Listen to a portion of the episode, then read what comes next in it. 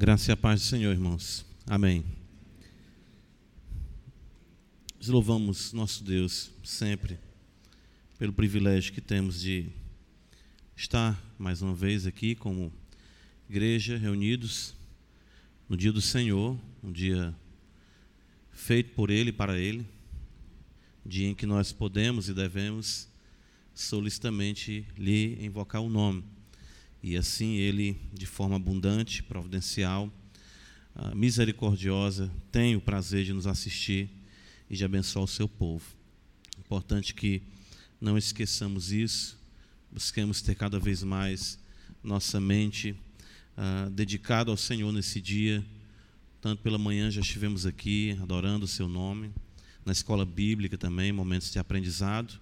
E creio que as famílias na sua intimidade, estando em comunhão, para também o preparar-se para esse momento solene da proclamação da palavra, do ajuntamento, como muitas vezes foi falado aqui, solene, em que podemos testemunhar que Jesus Cristo é o Senhor. Que Deus assim continue fortalecendo a sua igreja na vivência dessa realidade até que o Senhor volte. Amém. Livro do profeta Malaquias, capítulo de número 3, nós vamos ler dos versos 13 até o verso número 18. Vamos dar continuidade nossa exposição, esse livro do profeta Malaquias. Acompanhe comigo na sua Bíblia, que nos diz a palavra do nosso Deus.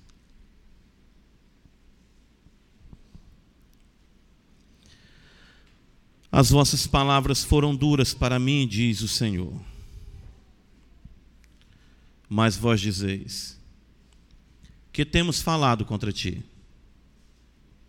Vós dizeis: Inútil é servir a Deus, que nos aproveitou termos cuidado em guardar os seus preceitos e andar de luto diante do Senhor dos Exércitos. Ora, pois, nós reputamos por felizes os soberbos, também os que cometem impiedade prosperam. Sim, eles tentam ao Senhor e escapam. Então os que temiam ao Senhor falavam uns aos outros. O Senhor atentava e ouvia. Havia um memorial escrito diante dele para os que temem ao Senhor e para os que se lembram do seu nome. Eles serão para mim particular tesouro naquele dia que preparei, diz o Senhor dos exércitos. Poupá-los-ei como um homem poupa a seu filho que o serve. Então vereis outra vez a diferença entre o justo e o perverso, entre o que serve a Deus e o que não serve. Amém. Vamos orar ao Senhor mais uma vez. Deus de toda glória, soberano, Rei, é diante de Ti, nosso Pai celestial, que nos colocamos em nome de Jesus, Teu amado Filho, o magnífico, Teu sublime e amado, nosso Redentor. Pai, em nome dEle, possa tu se agradar de nós. Porque foi tu mesmo quem o designou para que viesse até este mundo. Morresse, Senhor, pelos nossos pecados e ressuscitasse para nossa justificação. Então, Pai, a tua destra está o teu filho amado, o nosso redentor, constantemente intercedendo por nós, como diz a tua palavra, é no nome dele é por esse sublime acesso que, com uma santa ousadia, nos achegamos ao trono de graça. E te pedimos, tem misericórdia de nós, porque somos pecadores. Não nos trata consoante nós merecemos. Porque de fato nossas vidas, elas não conseguem refletir a beleza, a perfeição do Santo Evangelho. Mas te louvamos que não é por conta disso que somos salvos, porque esta beleza e essa perfeição, elas já foram plenamente satisfeitas em Cristo. Então, com muita alegria, capacitados e conduzidos pelo Teu Espírito, que nós aqui te pedimos, ó Deus bendito, aguça os Teus ouvidos às orações feitas neste lugar. Que a Tua destra poderosamente se manifeste e operando o Senhor, como diz o santo profeta, quem impedirá? Age, Senhor, desbaratando o mal, dissipando as trevas, quebrando os grilhões, para que vidas conheçam o Senhor verdadeiramente no poder do Espírito Santo. Os crentes sejam edificados, purificados, sejam, Senhor, cada vez mais guardados na fé santíssima, na confirmação da mesma no coração, em pureza, em amor, em devoção ao Senhor. Possa os nossos afetos serem tomados por Ti. Não haja nada nem ninguém nesse mundo que seja mais prazeroso para nós nos determos, considerarmos, enfim, dedicarmos a nossa vida. Precisamos de Ti neste primeiro dia da semana, este dia em que o Senhor nos fortalece por tua palavra e nos capacita para enfrentarmos o que está ainda diante de nós nesse mundo, nessa jornada, nessa peregrinação. Fortalece a tua igreja, Senhor, fortalece os teus santos. E que possamos, Senhor, caminhar de glória em glória e ser recebidos na mesma por ti, para a glória do teu nome. Ajuda o teu povo. Nos ajuda, Pai. Nós cremos no poder do Espírito Santo. Em nome de Jesus Cristo. Amém. Meus irmãos, o profeta Malaquias, ele não era um pessimista. E claro que ele não trazia a mensagem de um Deus pessimista. Não é isso que nós observamos na Escritura. Havia sim esperança. Era isso que o profeta, e de fato, o levantar de um profeta, a mão de Deus estendida e levantando um profeta, já é sinal de que Deus quer abençoar um povo. Foi isso que Jonas disse. Jonas, embora a contragosto, quando foi pregar para os ninivitas, disse: É por isso que eu não queria vir para cá. Porque eu sabia que tu és Deus bondoso e misericordioso. Então, o fato de Deus levantar um profeta e confrontar os pecados do seu povo tem o propósito, sim, de trazer aquele povo para si. Foi isso que aconteceu com a pregação de Jonas, um tanto concisa, mas ainda assim era a misericórdia do Senhor anunciada pelo profeta. Embora a mensagem de Jonas basicamente consistisse em dizer que o Senhor destruiria Nínive se os homens não se arrependessem. Ponto. Jonas até procurou ver de camarote essa realidade, né? Esperando que o Senhor de fato derramasse a sua ira sobre aquele povo pelo qual ele sentia uma grande aversão, pelos maus tratos infligidos desse povo contra a sua própria nação. Mas o fato é que uh, Deus, e essa é a mensagem de esperança, ele já havia distinguido um povo para si, um remanescente fiel. O livro do profeta Malaquias, a sua abertura, ela é clara quanto a isso quando o Senhor diz: Eu vos tenho amado. E ele mostra essa distinção desse amor eletivo, amando Jacó e aborrecendo Esaú. Então, desde o princípio do livro, a, a, a temática, o tom, a maneira com que Deus conduz o profeta é exatamente essa, de amor intenso. É, mas é o nosso equívoco em achar que o amor intenso de Deus, ele tem que excluir a severidade e a dureza da denúncia do pecado. Isso é um equívoco nosso. Porque o livro de Provérbios vai dizer que são leais as feridas do que ama, e falsos são os beijos da traição. Não é à toa que Judas, ao chegar próximo de Cristo, disse Rabi e o saudou com um beijo. Jesus falou: com um beijo tu traz o filho do homem. Então a, a, severidade de Deus ela está eivada, fundamentada no amor que Ele tem pelo seu povo. Desde o começo do livro, a abertura do livro é uma declaração de amor, e vez por outra Deus está dizendo: Eu não vos destruí, eu não vos consumi, eu não tratei vocês como vocês mereciam, por conta de que eu não mudo. Isso nós vimos no versículo 6 do capítulo 3: Porque eu, Senhor, não mudo. Por isso, vós, ó filhos de Jacó, não sois consumidos.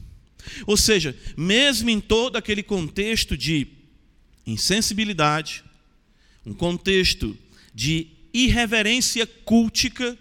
O pastor falou sobre isso antes da palavra, importante, muito importante. Num contexto de liderança corrompida, nós vimos isso no capítulo 2, capítulo 1, nós vimos a irreverência cultica. Famílias dissolvidas pela realidade grave dos casamentos mistos e pelo adultério, pelo abandono do lar, enfim, pelas, pelos muitos divórcios que estavam destruindo a nação. Um cinismo acentuado. O povo enfadava o Senhor, no versículo 17, eles enfadavam o Senhor, dizendo: cadê o Deus do juízo? Cadê o poder? Cadê a ira? Onde está? Onde está o que vai acontecer?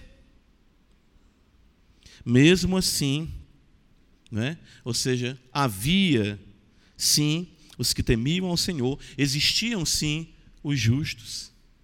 Homens ingratos, ali o contexto de Israel, nós vimos na semana passada, de não compreenderem o privilégio de louvar ao Senhor com seus dízimos e ofertas. Mas o Senhor havia distinguido um povo para si, havia, sempre, todo o livro de Malaquias está permeado com isso. Nós temos que procurar enxergar o que o profeta está conduzindo para nós, de acordo com a mente de Deus. A questão que surge é a seguinte: quem eram eles? Quem eram os fiéis? Como diferenciá-los dos perversos?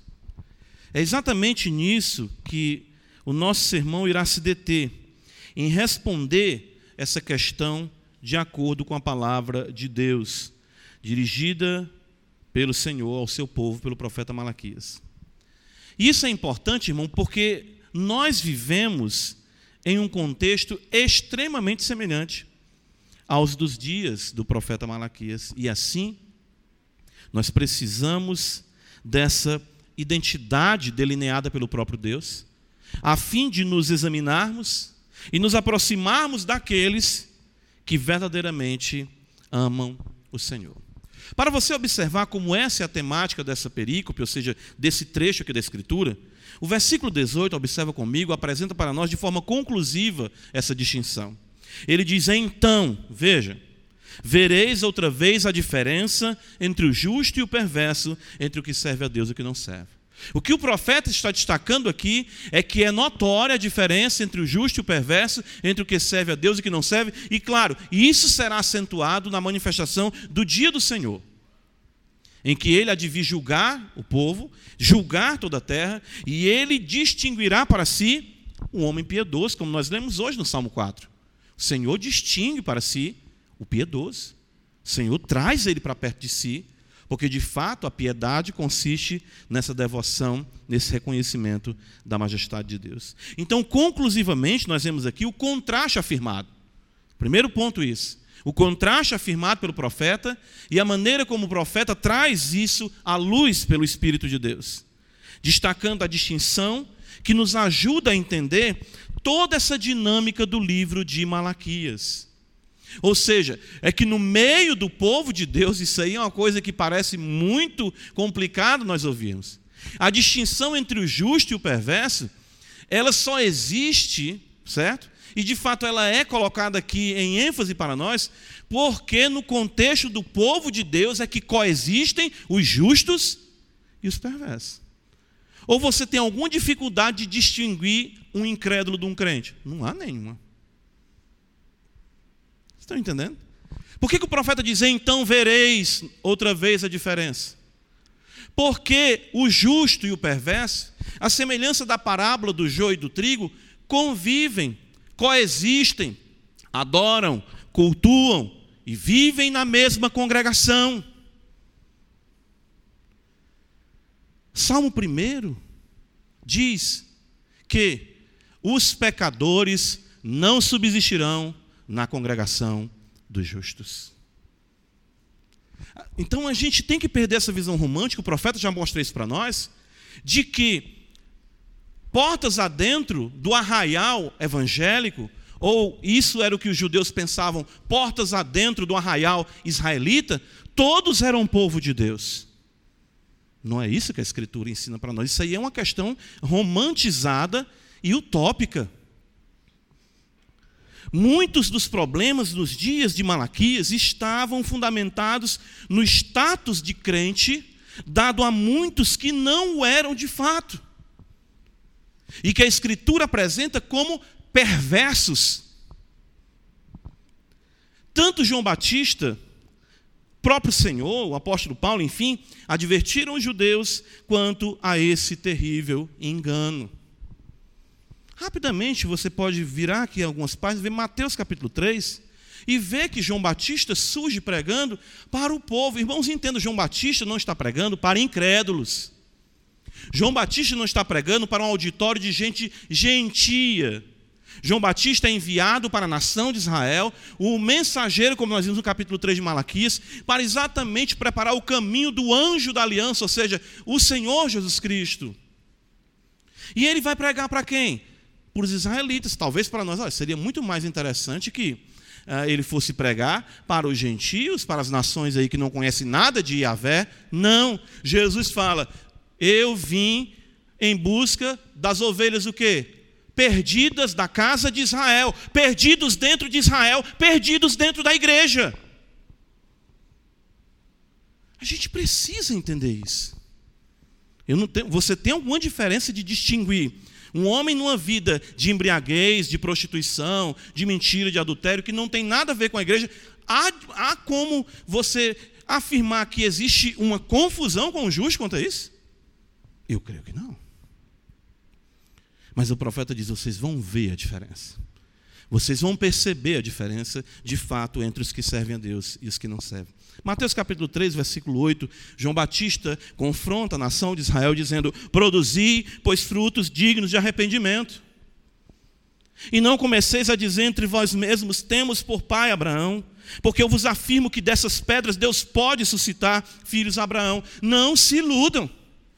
Não se iludam com a herança religiosa, não se iludam com a herança étnica, são privilégios sim que vocês têm, mas isso não os faz exatamente filhos de Abraão.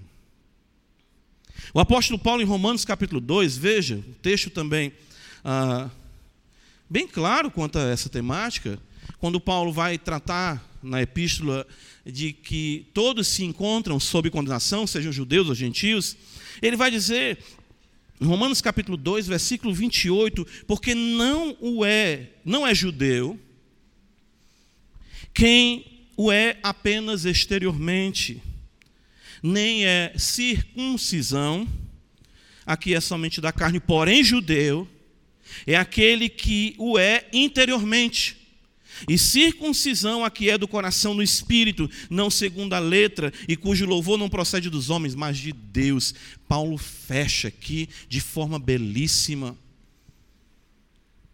A circuncisão no corpo do israelita apontava para, apontava para a circuncisão do coração.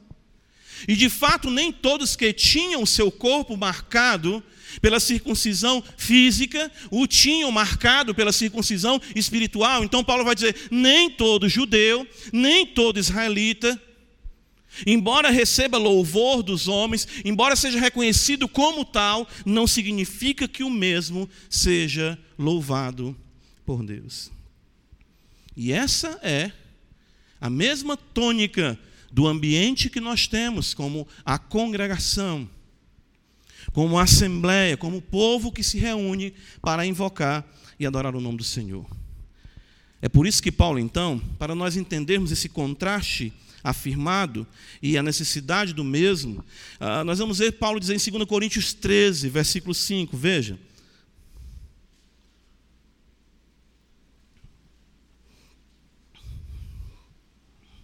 Examinai-vos, diz o apóstolo, a vós mesmos, se realmente estáis na fé. Provai-vos a vós mesmos. Ou não reconheceis que Jesus Cristo está em vós. Se não é que já estáis, o que é que o apóstolo diz? Reprovados.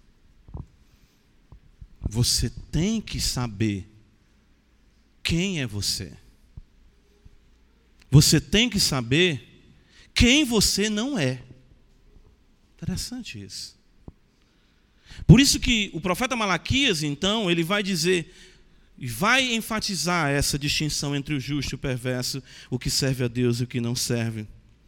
A, a, a, suposta obviedade disso, em contraste com os que não estão aqui dentro, faz muitas vezes com que não nos apercebamos da importância de considerarmos a esfera eclesiástica na qual nós crescemos e muitas vezes estamos inseridos há muito tempo.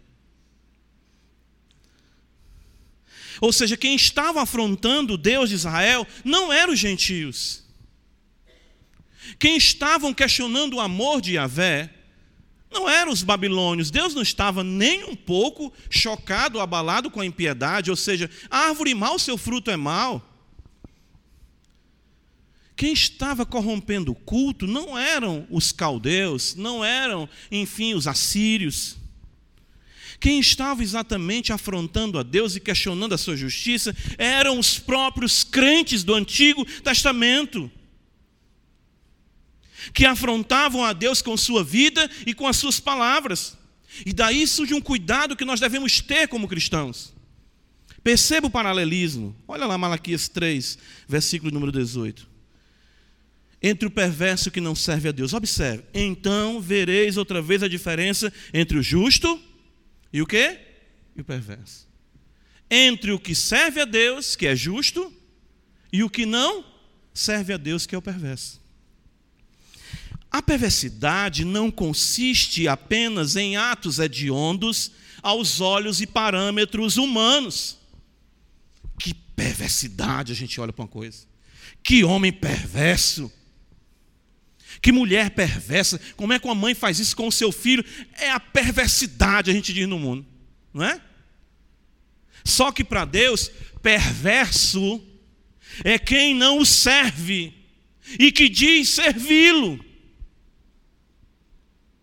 Veja, a diferença está, está entre o que cultua e o que não cultua, é isso que significa servir. E daí nós temos que afirmar isso porque Existe hediondez maior do que não servir a Deus? Claro que não há.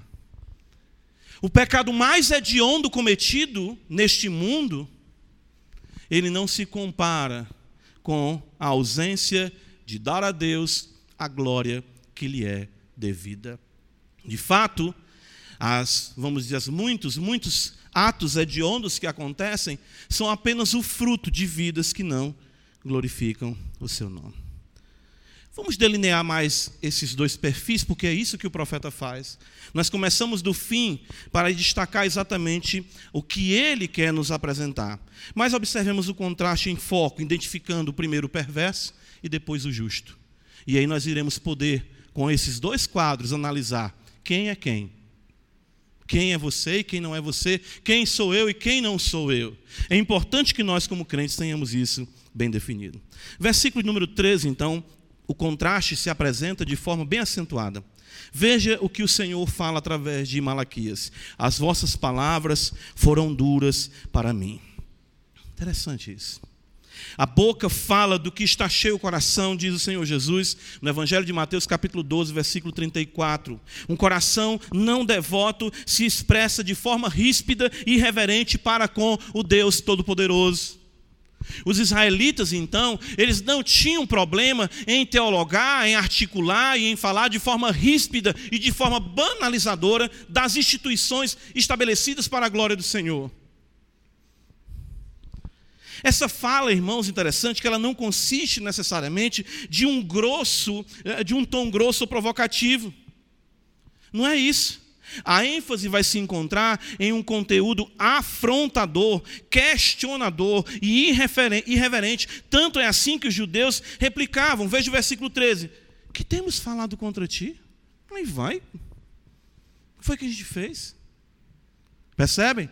Não há uma, uma prática aqui, uma, uma atitude desse crente, vamos colocar assim entre aspas, perverso, que ele pudesse dizer realmente eu estou blasfemando. Não, porque no contexto judaico, a blasfêmia era passível da pena capital. Era para ser morto, apedrejado. Não era isso que o judeu estava fazendo. Ele não estava desandando a boca contra Yahvé, proferindo injúrias contra o Deus Todo-Poderoso. Não era isso.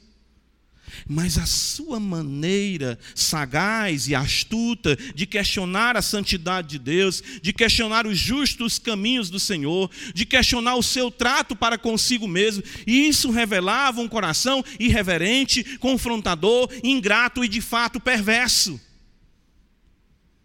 Quero que os irmãos entendam que às vezes nós temos esses extremos.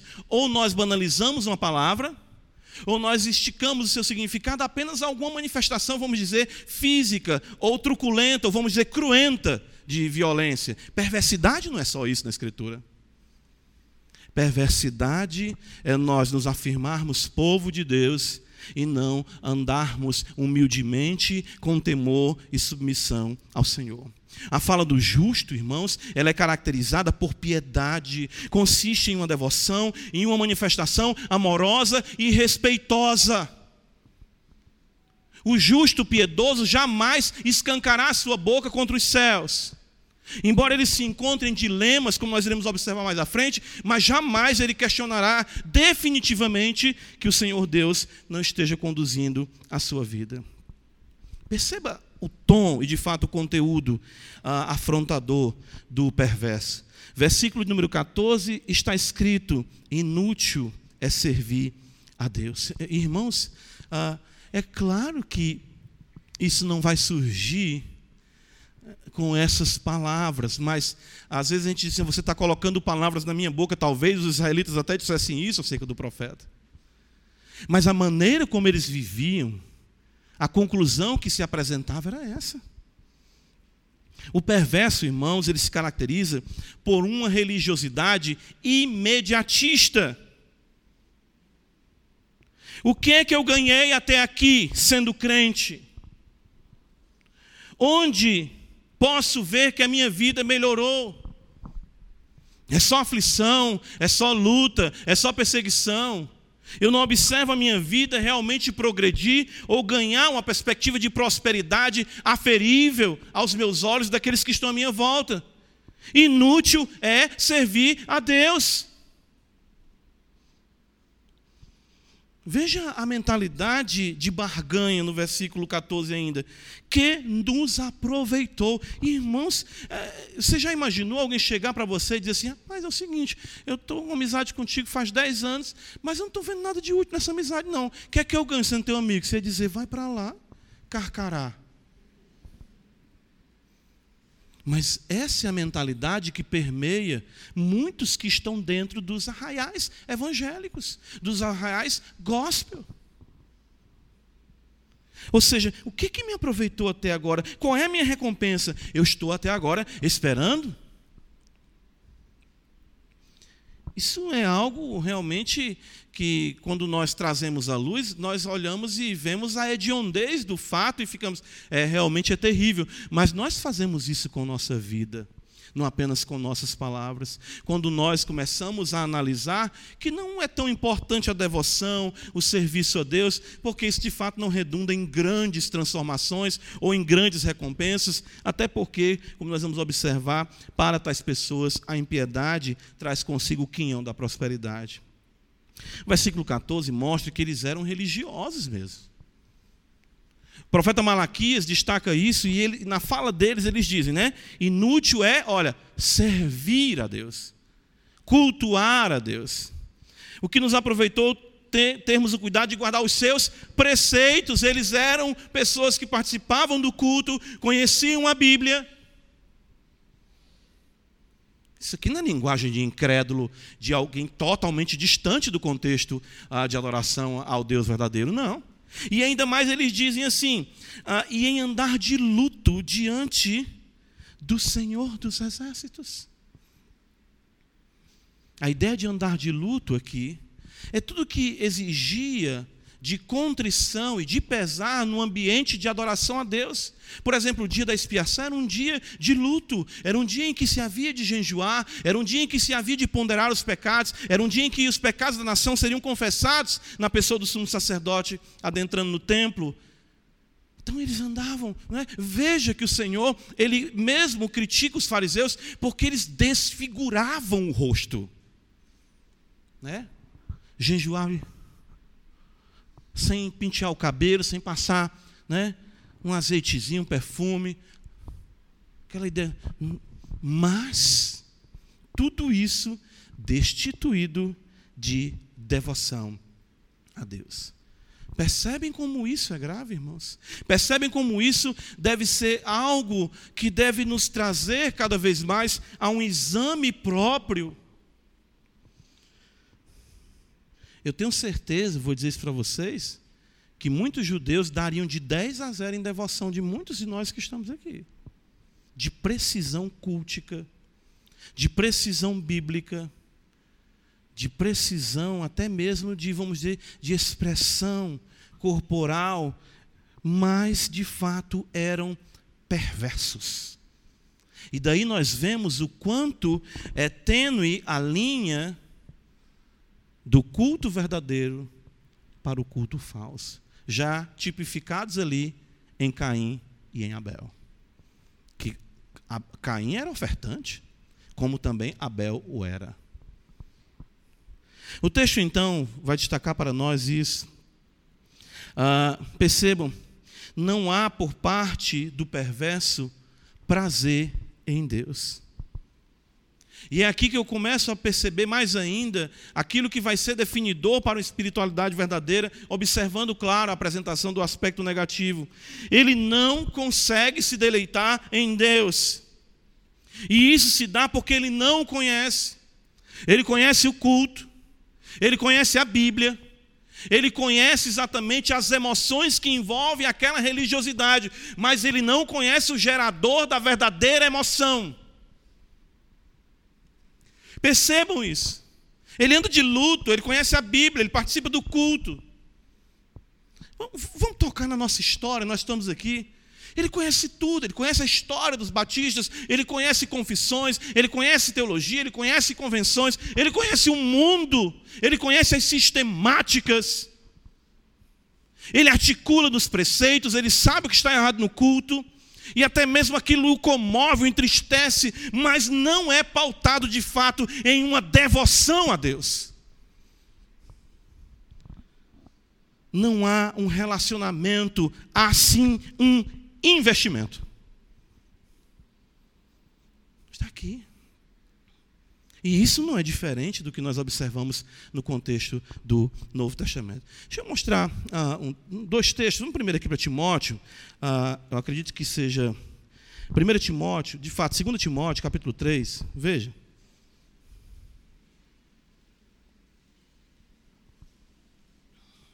Segundo Timóteo 3. Veja o que nos apresenta aqui a Escritura. Sabe, porém, isto.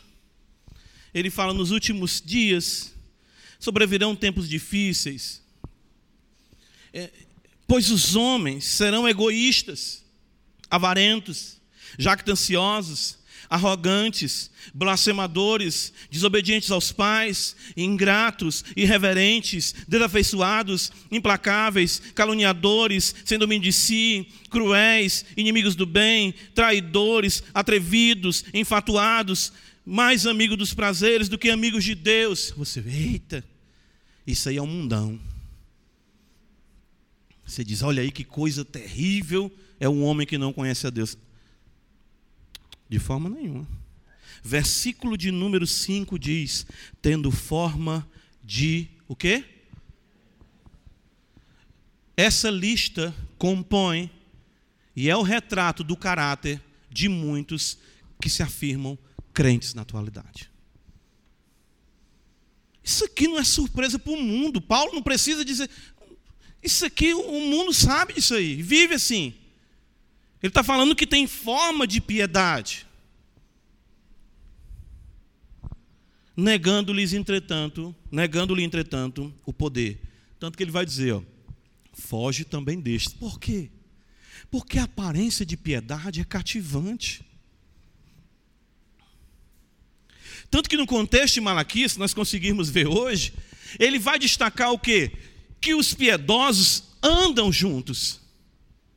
E às vezes você observa indícios de piedade em alguém por conta de uma, uma, uma conformação cultica, uma conformação em preceitos, uma conformação de emoções, mas ela de fato tem uma mentalidade utilitarista para com Deus. Evangelho de João, capítulo 4, então, eu coloquei isso para contrastar. O Senhor Jesus vai dizer o que, que eu creio que é determinante no contraponto dessa espiritualidade ah, falsa, dos perversos. O texto diz no Evangelho de João, capítulo 31, após ele já, já ter confrontado a mulher samaritana, o texto diz que nesse ínter os discípulos lhe rogaram, dizendo: Mestre, come. Mas ele lhes disse: Uma comida tenho para comer, que vós não conheceis. Diziam então os discípulos uns aos outros: Ter-lhe-ia, porventura, alguém trazido o que comer? Os discípulos acharam que talvez alguém trouxesse uma quentinha para o Senhor ali. Não sei, alguma coisa, alguma comida para ele comer, enquanto eles tinham que comprar comida. Foi que houve aí? E Jesus fala: A minha comida consiste em fazer a vontade daquele que me enviou e realizar a sua obra. Diferentemente do perverso, o justo sendo Cristo, o justo, o Santo de Deus, a religião para ele é muito mais do que conformações ou decorações de textos bíblicos ou até mesmo expressões dentro de uma realidade cultica. Consiste na própria subsistência do seu ser. Ele entende que não pode viver sem Deus. Ele entende que não pode viver sem o alimento que procede da boca de Deus. Satanás o tentou, dizendo: transforma essas pedras em pães. E ele disse: Não só de pão viverá o homem, mas eu vivo daquilo que vem da boca do meu Deus. Será que de fato há essa nutrição da boca celestial para a nossa boca? O ímpio, ele, ele, o perverso, de fato, ele tem todo esse aparato cultico e religioso, ele está no meio de nós, mas não há deleite, não há prazer em Deus, não há afeição, não há devoção. Ele ama muitas vezes o culto, ele ama muitas vezes o teologar, ele ama muitas vezes o se emocionar, mas ele não ama aquele que é a fonte de tudo isso. Nós temos que entender essa distinção. Às vezes você gosta da Bíblia mas você não gosta do autor da Bíblia. Você não tem relação com ele. Você gosta dos distintivos batistas. Você gosta da teologia, mas você não tem de fato comunhão com o autor da teologia. Você muitas vezes gosta das sensações que os cânticos lhe produzem, mas você de fato não tem o coração enternecido pela beleza do magnífico Filho do Deus Altíssimo. É aqui que está o cerne da verdadeira religião. É afeição a Deus, amor a Deus, conhecimento de Deus na face de nosso Senhor e Salvador Jesus Cristo. Quer ver só? Ainda considerando perverso, vamos para Malaquias.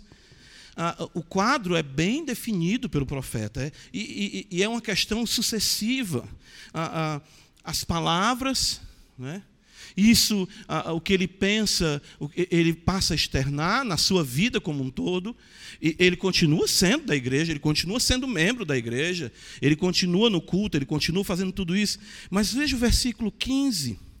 Ah, diz ainda, falando dos soberbos: ora, pois, isso aqui ainda fala deles, do perverso. Nós reputamos por felizes os soberbos Veja, também os que cometem impiedade prosperam. Ele diz aqui: sim, eles tentam ao Senhor e escapam. Veja só, como é interessante isso. Ah, você começa aqui a criar toda uma cosmovisão dentro da igreja. Você consegue fazer isso. E o que acontece? Você começa a observar que a vida que o ímpio vive, ela é mais interessante que a vida que você vive. Ah, pastor, então não sou esse perverso. Opa, vamos ter cuidado aqui. Vamos ter cuidado aqui. Por quê? Porque o que acontece é que Israel, e semelhantemente nós, a igreja, nos ajoelhamos diante do conceito de felicidade secular. Então nós interpretamos que Deus é para conosco bondoso, quando nós observamos que o critério de felicidade do mundo deve ser o mesmo vivenciado por nós, porque nós reputamos por felizes os soberbos. Irmãos, é claro que isso não significa que os judeus reuniu parabéns para os soberbos ali, como a soberba é maravilhosa. Mas o que é a soberba?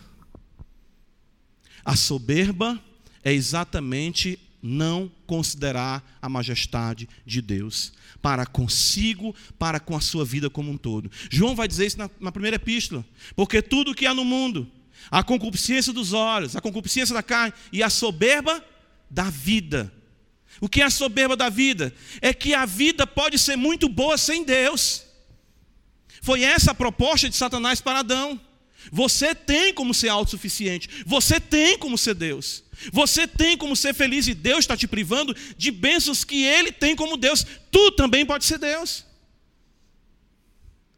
E o que acontece é que os israelitas olhavam para as nações à sua volta e diziam: Mas eles servem a quem? Baal. É, eles não consideram Deus, não consideram Israel, mas se dão bem na vida. Como é que está Tiro e Sidom? Rapaz, está crescendo como potência. E nós aqui, escravos, ou seja, pagando tributo. É, realmente esse povo está muito bem. Né? Povo feliz. E nós então passamos a redefinir felicidade no contexto de uma vida separada de Deus. O perverso, esse religioso, dentro do contexto cultico, no arraial do Antigo Testamento e hoje dentro da igreja, ele vai entender que felicidade é o modo de vida do ímpio. E ele interpreta a espiritualidade ou bênção de Deus com o que ele consegue ganhar cada vez mais com o seu trabalho ou com o seu bem-estar, no que consegue na sua saúde. Ele não consegue entender que Deus é a sua realização. E nós trazemos para a igreja. Trazemos para a igreja. Vamos orar, irmãos. Eu fico às vezes, vamos orar. Você quer ver a soberba? É só você reunir. Num momento de oração, três, quatro irmãos. Vamos fazer um pedido de oração, vamos. Quer orar pelo quê, irmão? Eu quero orar porque eu estou querendo ver se eu compro um carro. Eu você, irmão, não quero orar porque eu quero casar. Você, meu irmão, não quero orar, orar porque eu estou querendo passar no vestibular. Não quero orar porque eu estou precisando de uma porta de emprego. Eu quero que vocês me digam nos grupos de oração, quem pediu oração para amar mais o Senhor Jesus Cristo. Isso é soberba. Isso é soberba. É uma vida que entende que a felicidade consiste nos parâmetros estabelecidos por aqueles que vivem sem considerar a realidade de Deus. Então ele diz: Nós reputamos por felizes soberbos. Os que cometem impiedade. Eles escapam, eles passam a ter uma leitura ah, pragmática da vida. Uma leitura simplista e equivocada, ou seja, uma cosmovisão mundana. O que conta então para o perverso é o que? Felicidade.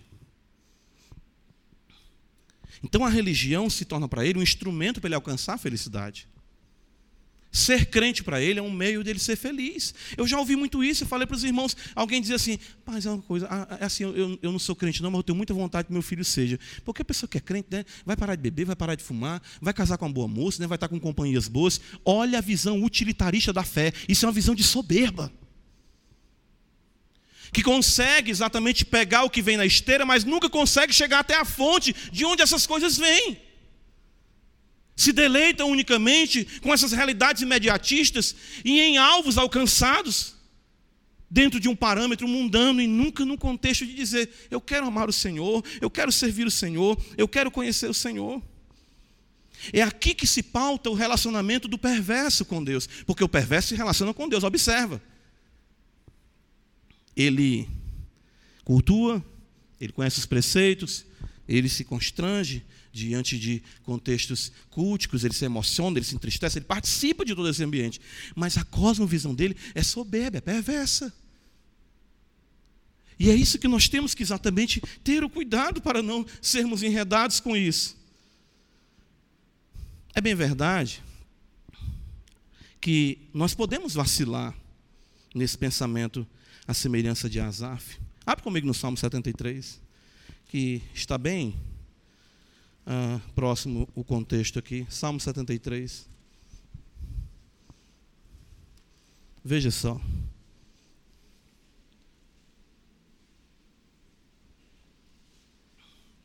Salmo 73, nós sabemos que essa a maneira como os filmes são feitos hoje, a Bíblia já fazia muito tempo. No filme não começa com o final, né? Aquela cena você. Aí bota cinco anos atrás. Aí vai. Até chegar ali, né? É aqui, ó. Observa. Com efeito, Deus é bom para com Israel, para com os de coração limpo. Pronto, aqui é o final do filme. O salmista considerando: Deus é bom.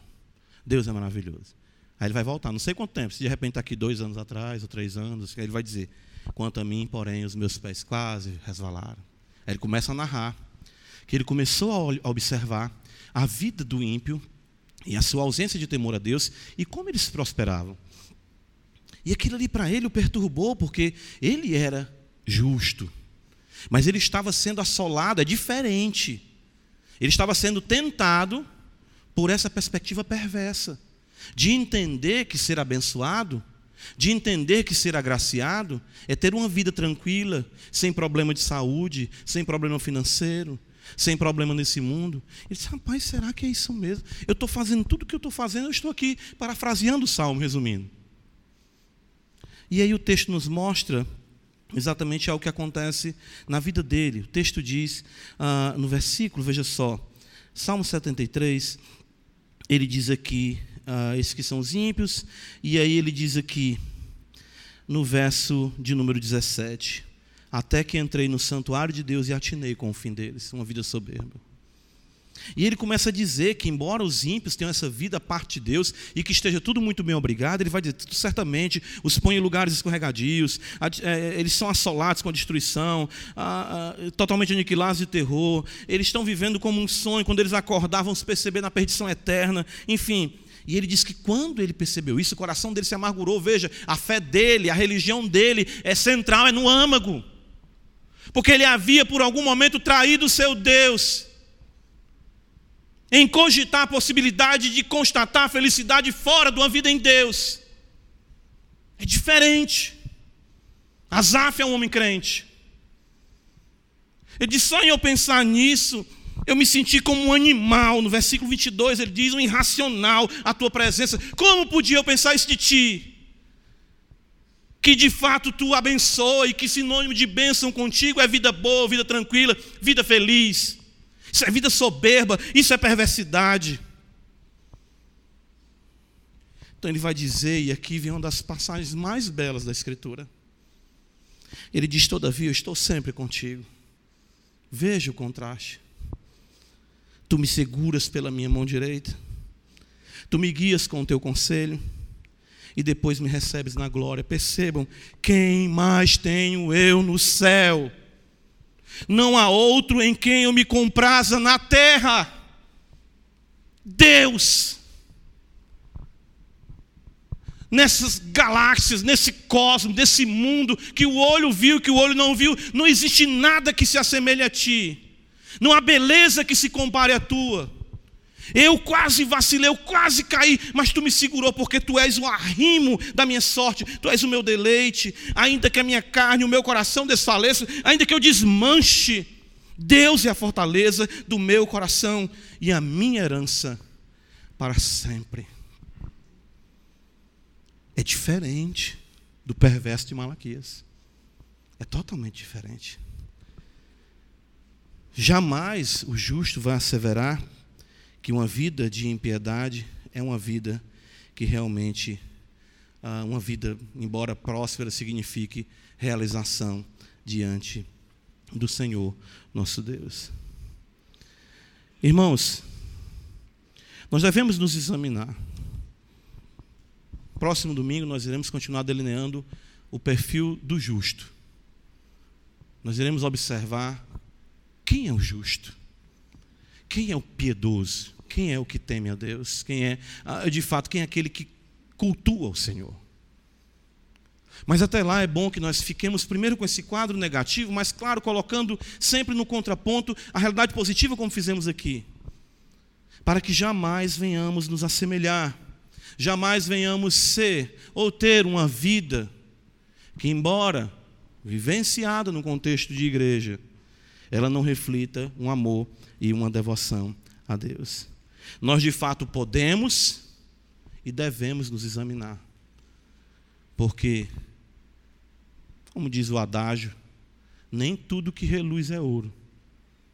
E nós estamos muito acostumados a darmos o status de homem ou de mulher de Deus a esses, a esses, a esses contextos, a, a esses princípios, ou talvez vamos colocar aqui a, a essas percepções de espiritualidade, melhor dizendo assim.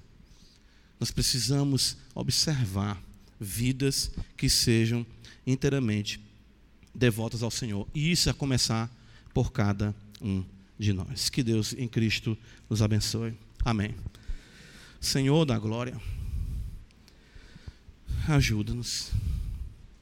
O que eu te peço, Pai, é uma vida autêntica para a tua igreja.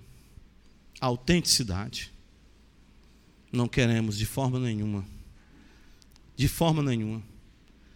Não queremos uma fé de segunda linha nós queremos uma fé, de fato, dádiva tua, que nos faça te servir e te adorar em espírito e em verdade.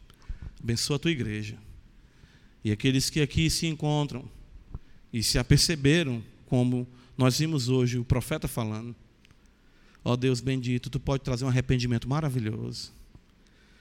Não quer dizer que esse perverso não possa se arrepender e abandonar o seu mau caminho e ter em Deus o seu deleite para a glória de Deus Pai. Ajuda a tua igreja, nos ajuda em nome de Cristo Jesus. Amém.